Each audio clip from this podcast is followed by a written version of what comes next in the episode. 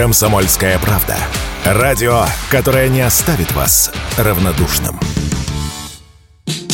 Маркировка «био», «эко» или «зеленый» на упаковке призвана убедить потребителя, что перед ним продукт без химикатов и ГМО. Но, как известно, зачастую это лишь слова, которые пишут с целью побудить нас этот продукт купить. С проблемой этой власти работают давно. И вот еще одна мера, которую готовится принять – разрешать производителям размещать такую маркировку лишь в случае, если продукт произведен в соответствии с законом об органической продукции, то есть имеет сертификат о соответствии национальным и международным стандартам по производству органической продукции. Выдается он после проверки специальными органами. Такой законопроект уже одобрили в правительстве. Что именно подразумевается под словом «органический», радио «Комсомольская правда» объяснил председатель Союза потребителей России Петр Шелищ те продукты, которые произведены из сырья, выращенного без применения ядохимикатов, минеральных удобрений, которые могут быть потенциально вредны для здоровья всякого рода, гербицидов,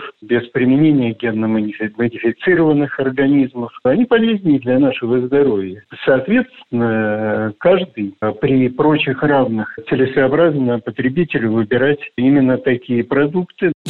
Ранее, чтобы исключить спекуляции на слове «органический», Минсельхоз начал вести реестр производителей органической продукции. Однако в этом реестре есть существенный недостаток, считает Петр Шелищ из Союза потребителей России. К сожалению, в этом реестре сегодня есть порядка, по-моему, двух сотен производителей органических продуктов, но абсолютно ничего вы не найдете там о самих продуктах. Поэтому если производитель продукта, который вас заинтересовал на полке, на котором написано органический, если этот производитель в реестре присутствует, вы не можете уверены быть в том, что и продукт органический. Но зато, если этого производителя в реестре нет, то вы можете быть, можете быть уверенными, что это обман.